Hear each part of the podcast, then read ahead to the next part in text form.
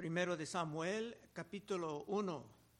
Ay, perdón, capítulo 6. Primero de Samuel, capítulo 6. En el último capítulo vimos la manera en que los filisteos pensaban que han triunfado no solamente sobre Israel, sino sobre su Dios, Jehová, habiendo capturado el arca del pacto. Pero en poco tiempo la presencia del Dios de Israel era algo incómodo para ellos. Empezando con la vergüenza de su Dios Dagón cayendo varias veces y hasta teniendo su cabeza y sus manos separados de su tronco. Y después el pueblo de los filisteos se empezaba a enfermarse con tumores y pasaban el arca de una ciudad a otra, siempre produciendo más sufrimiento. Los hebreos no hicieron nada para recuperar el arca, pero el arca no estaba en ningún peligro. Dios no necesitaba su ayuda porque Dios tiene un atributo que se llama la aceidad, es un nombre técnico, teológico, aceidad, que enseña que Dios está completamente independiente y no necesita a nadie, ni a nosotros. Nos da el privilegio de participar en su obra, pero Dios tiene mil maneras de llegar a su objetivo. Pero ahora, ¿qué va a pasar con esa caja tan santa? Versículo 1. Estuvo el arca de Jehová en tierra de los filisteos siete meses. Por más de medio año el arca estaba con los filisteos mostrando su capacidad de infligir toda forma de plaga, como con el pueblo judío en Egipto. Sería natural concluir que unos iban a poner su fe en el Dios verdadero con tanta manifestación de su poder, pero la triste realidad es que los hombres no dejan a sus ídolos sin el milagro de la regeneración. Versículo 2. Entonces los filisteos, llamando a los sacerdotes y adivinos, preguntaron, ¿qué haremos del arca de Jehová? Hacednos saber de qué manera la hemos de volver a enviar a su lugar. Entre los paganos se tenían sus sacerdotes y sus adivinos, entonces eran hombres con poderes oscuros, como los hechiceros de otras tribus, y en su desesperación estaban rogando por una manera de, deshacerse de ese gran problema. Tal vez unos pensaban en simplemente destruirla, o quemarla con fuego, o echarla en un gran hoyo y cubrirlo con rocas. Pero ese Dios de los judíos ya tenía su reputación. Y los adivinos, los sacerdotes sabían que sería mejor, más seguro tratarla con algo de respeto. Después de sufrir tanto por más de medio año. Versículo 3. Ellos dijeron, si enviáis el arca del Dios de Israel, no la enviéis vacía, sino pagarle la expiación. Entonces seréis sanos y conoceréis por qué no se apartó de vosotros su mano. Se han escuchado seguramente algo de, de sus vecinos que el Dios de Israel exigía una expiación, o sea, una satisfacción por el pecado. Siendo un Dios justo, no se pudo simplemente ignorar las ofensas en su contra. Y ahora los filisteos estaban dispuestos a reconocer su derrota. El poder de Dios era suficiente para motivarlos a rendirse, pero no para convertirse. Como en nuestros tiempos, cuando uno está enamorado con sus pecados y sus ídolos, no se va a abandonarlos, aun viendo el poder del Dios verdadero. La conversión solamente viene por el impacto de la palabra. Dicen romanos, la fe es por el oír y el oír por la palabra de Dios. Y viene por un toque sobrenatural del Espíritu Santo de Dios. Hasta Cristo enseñaba esto. En Lucas 16, 19, por ejemplo. Había un hombre rico que se vestía de púrpura y de lino fino y hacía cada día banquete con esplendidez. Había también un mendigo llamado Lázaro que estaba echado a la puerta de aquel lleno de llagas y ansiaba saciarse de las migajas que caían de la mesa del rico. Y unos perros venían y le lamían las llagas. Aconteció que murió el mendigo y fue llevado por los ángeles al seno de Abraham y murió también el rico y fue sepultado. En el Hades alzó sus ojos estando en tormentos y vio de lejos a Abraham y a Lázaro en su seno. Entonces él, dando voces, dijo, Padre Abraham, ten misericordia de mí. Envía a Lázaro para que moje la punta de su dedo en agua y refresque mi lengua, porque estoy atormentado en llama. No pedía mucho, una gotita de agua. Pero Abraham dijo, hijo, acuérdate que recibiste tus bienes en tu vida. Y Lázaro también males, pero ahora este es consolado aquí y tú atormentado. Además de todo esto, una gran cima está puesta entre nosotros y vosotros, de manera que los que quisieran pasar de aquí a vosotros no pueden, ni de allá pasar acá. Entonces le dijo, te ruego pues, Padre, que le envías a la casa de mi Padre, porque tengo cinco hermanos para que les testifique a fin de que no vengan ellos también a este lugar de tormento. Abraham le dijo, a Moisés y a los profetas tienen, óiganlos. Él entonces dijo, no padre, padre Abraham, pero si alguno fuere a ellos de entre los muertos, se arrepentirán. Mas Abraham le dijo, si no oyen a Moisés y a los profetas, en otras palabras, la palabra de Dios, tampoco persuadirán, aunque alguno se levantare de los muertos. Era una gran presunción pensar que por una resurrección de los muertos, que sus hermanos iban a creer. Es que ya tenían la palabra de Dios. Y si no vinieron a la fe por la palabra, no había esperanza. Y mandando a Lázaro sería una pérdida de tiempo y una pérdida de milagros. Porque cuando los hombres están enamorados con sus pecados, completamente devotados a sus ídolos, no se van a convertir tan fácilmente aún viendo el poder de Dios. Regresando al texto en versículo 4, y ellos dijeron, ¿y qué será la expiación que le pagaremos? Ellos respondieron, conforme al número de los príncipes de los filisteos, cinco tumores de oro y cinco ratones de oro porque una misma plaga ha afligido a todos vosotros y a vuestros príncipes. A cada lugar donde fue el arca vino las plagas. Y esto que dicen, estaban inventando todo esto, pero se tenían que decir algo.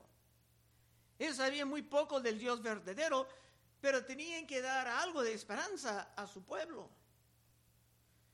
Y por lo menos esto soñaba bien. Cinco, Haréis pues figuras de vuestros tumores. De esta manera estaban reconociendo, ok, Dios, sabemos que eso vino de ti. Y de vuestros ratones que destruyen la tierra. Y daréis gloria al Dios de Israel. Quizás aliviará su mano sobre vosotros. No dijo ciertamente, sino quizás. No sabían. Sobre vosotros, de sobre vuestros dioses y sobre vuestra tierra. No solamente estaban sufriendo tumores, sino que Dios ahora levantaba a los ratones para destruir sus campos. Era semejante a las plagas que los egipcios sufrieron cuando Dios ordenaba la libertad de su pueblo ahí. Y nótalo, nada de estas especulaciones estaban garantizadas a funcionar, pero tenían que hacer algo. Todos estaban desesperados. ¿Por qué endurecéis vuestro corazón como los egipcios y Faraón endurecieron su corazón después que los había tratado así? ¿No los dejaron ir y se fueron? Parece que algunos querían, no querían regresar el arca. A lo mejor pensaban que estas aflicciones vinieron por otra razón. O tal vez algunos simplemente deseaban quemarla o destruirla. Pero es claro que estaban pensando en la gran derrota de los egipcios por este Dios tan misterioso. Y por fin se dejaron a todos convencidos. Versículo 7. Haced pues ahora un carro nuevo y tomad luego dos vacas que crían, a las cuales no haya sido puesto yugo no tiene experiencia llevando nada. Y uncid las vacas al carro y hacer volver sus becerros de detrás de ellas a casa. Estos sacerdotes eran astutos porque con las vacas iban a comprobar a todos que era la mano de Dios sobre ellos que estaba causando todo el sufrimiento. E hicieron un carro nuevo mostrando algo de respeto, aunque no estaban dispuestos a estar convertidos al Dios verdadero. Y muchos aquí vean en el arca que era como Cristo. Cristo fue llevado a Israel sobre un burrito nuevo. En Marcos 11, 1. Cuando se acercaron a Jerusalén junto a Betfagé y a Betania, frente al monte de los olivos, Jesús envió dos de sus discípulos y le dijo, id a la aldea que está enfrente de vosotros, y luego que entréis en ella hallaréis un pollino atado, en el cual nadie, en el cual ningún hombre ha montado. Desatadlos y traedlos. Y si alguien os dijere, ¿por qué hacéis esto? Decid que el Señor lo necesita y que luego lo devolverá. Los astutos pueden encontrar a Cristo en casi todo, todo pasaje en el Testamento Antiguo. El arca regresando de su cautiverio era como Cristo resucitado de los muertos. 8. Tomaréis luego el arca de Jehová y la pondré sobre el carro y las joyas de oro que la habéis de pagar en ofrenda por la culpa, las pondréis en una caja al lado de ella y la dejaréis que se vaya. Levantando el arca y tocándola sería fatal para los de Israel si no eran llamados a esto. Pero Dios mostraba algo de misericordia especial a estos ignorantes porque estaban ya buscando una solución práctica y respetando a Dios lo mejor que se pudieran. Nueve. Y observaréis, si sube por el camino de su tierra a Bet Semes, Él nos ha hecho este mal tan grande, vino de Dios. Y si no, sabremos que no es su mano la que nos ha herido, sino que esto ocurrió por accidente. Es que sería muy extraño ver las vacas no entrenadas, dejar a sus becerros e ir sin distracción al destino deseado. Y esto también mostraría la soberanía de Dios sobre todos los animales, porque los animales van a hacer lo que Dios quiere. Como en los tiempos de Noé, los animales vinieron a, su barca sin lucha alguna. 10. Y aquellos hombres lo hicieron así, tomando dos vacas que criaban, las uncieron al carro y encerraron en casa sus becerros. Normalmente unas vacas criando a sus becerros no van a ir a ningún lado, sino que desearían cumplir sus deseos naturales como madres, ¿no? Algunos aquí tienen animales, ¿verdad? 11. Luego pusieron el arca de Jehová sobre el carro y la caja con los ratones de oro y las figuras de sus temores.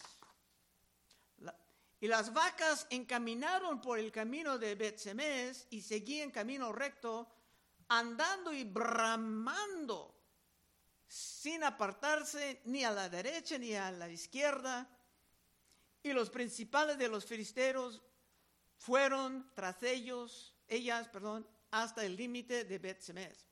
Las vacas andaban bramando, haciendo mucho ruido, porque no querían separarse de sus becerros. Pero tenían que servir a servir a su Dios regresando el arca a su lugar. 13. Y los de Betsemes segaban el trigo en valle, estaban ahí trabajando los judíos, y alzando los ojos, vieron el arca y se regocijaron cuando la vieron. Como dije la semana pasada, Dios no necesitaba ayuda regresando el arca. Pero siendo una cosa tan santa, hubiera sido mejor para todos simplemente llamar a, Samuel para hacer las cosas correctamente. Claro, no tenía celulares, pero un joven que pudo correr rápidamente sería mejor mandarlo. No hemos escuchado nada de Samuel por varios capítulos, pero se va a regresar a la historia muy pronto. Pero empezando a tomar decisiones sobre el arca, en la pura ignorancia o en la pura presunción puede ser peligroso. 14. Y el carro vino al campamento de Josué de Betsemes y paró allí donde había una gran piedra y ellos cortaron la madera del carro y ofrecieron las vacas en holocausto a Jehová. Ahí vivían levitas, deberían de saber de hacer las cosas correctamente. Hicieron un sacrificio, no pasaba nada, pero sin Samuel aún era posible cometer errores con ese objeto tan sagrado. 15. Y los levitas bajaron el arca de Jehová y la caja que estaba junto a ella, en la cual estaban las joyas de oro, y las pusieron sobre aquella gran piedra, y los hombres de Betsemes sacrificaban holocaustos y dedicaron sacrificios a Jehová en aquel día.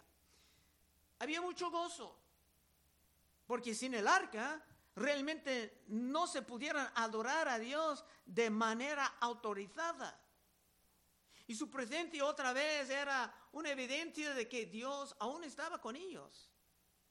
Y una vez más, por la gran roca, algunos ven a Cristo en todo esto, como cuando Cristo dijo en Mateo 16, 18, sobre esta roca edificaré mi iglesia y las puertas del Hades no prevalecerán contra ella.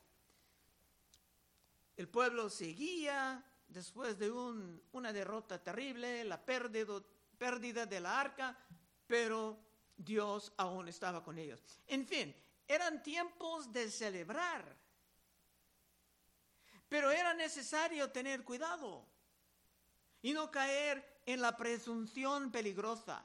16. Cuando vieron esto, los cinco príncipes de los filisteos volvieron a Ecrón el mismo día estos fueron los tumores de oro que pagaron los filisteos en expiación a Jehová por Asdod, uno para Gaza, por Gaza uno, por Ascalón uno, por Gat uno, por Ecrón uno. Parece que su ofrenda estaba recibida y que los filisteos iban a tener algo de paz con Dios por el momento. 18. Y los ratones de oro fueron conforme al número de todas las ciudades de los filisteos, pertenecientes a los cinco príncipes, así las ciudades fortificadas como las, las aldeas sin muro, la gran piedra sobre la cual pusieron el arca de Jehová está en el campo de Josué, de Bet-Semes, hasta hoy. Dice hasta hoy es el momento que esto fue escrito. Es que todo esto estaba grabado aquí para mostrar que ese gran episodio del arca morando entre los filisteos ya estaba llegando a su fin. 19. Entonces Dios hizo morir a los hombres de Bet-Semes porque habían mirado dentro del arca de Jehová. Hizo morir del pueblo a cincuenta mil setenta hombres. Y oró el pueblo, porque Jehová lo había herido con tan gran mortandad. Te lo dije, hubiera sido mejor, más sabio, llamar a Samuel antes de tocar nada. Por su curiosidad tenían que abrir el arca y mirar por dentro para ver si todo estaba bien. Pero abrir el arca era actuar en la presunción peligrosa y costosa. Es que el hombre siempre piensa que puede tener acceso a los asuntos secretos, como Eva, tomando el fruto prohibido del árbol del conocimiento. Es muy difícil para el hombre simplemente aceptar que hay cosas que él no tiene que saber. Deuteronomio 29, 29. Las cosas secretas pertenecen a Jehová nuestro Dios, mas las reveladas son para nosotros y para nuestros hijos para siempre, para que cumplamos todas las, las palabras de esta ley. Hay cosas secretas y hay cosas reveladas. Toca a nosotros conformarnos con las reveladas. Bueno, aún en un día de gozo se tienen que tener cuidado. La presunción peligrosa es lo que mataba a los hijos de Aarón cuando se ofrecieron el fuego extraño en Levítico 10. Y cuando David va a traer el arca con un carrito, copiando a los filisteos, otro buen hombre va a perder su, vida. Eso te puedes ver en Primero de Crónicas, capítulo 13. Primero de Crónicas, capítulo 13 y 5. Entonces David reunió a todo Israel desde Sior de Egipto hasta la entrada de Amad, para que trajesen el arca de Dios de Kiriat Jearim.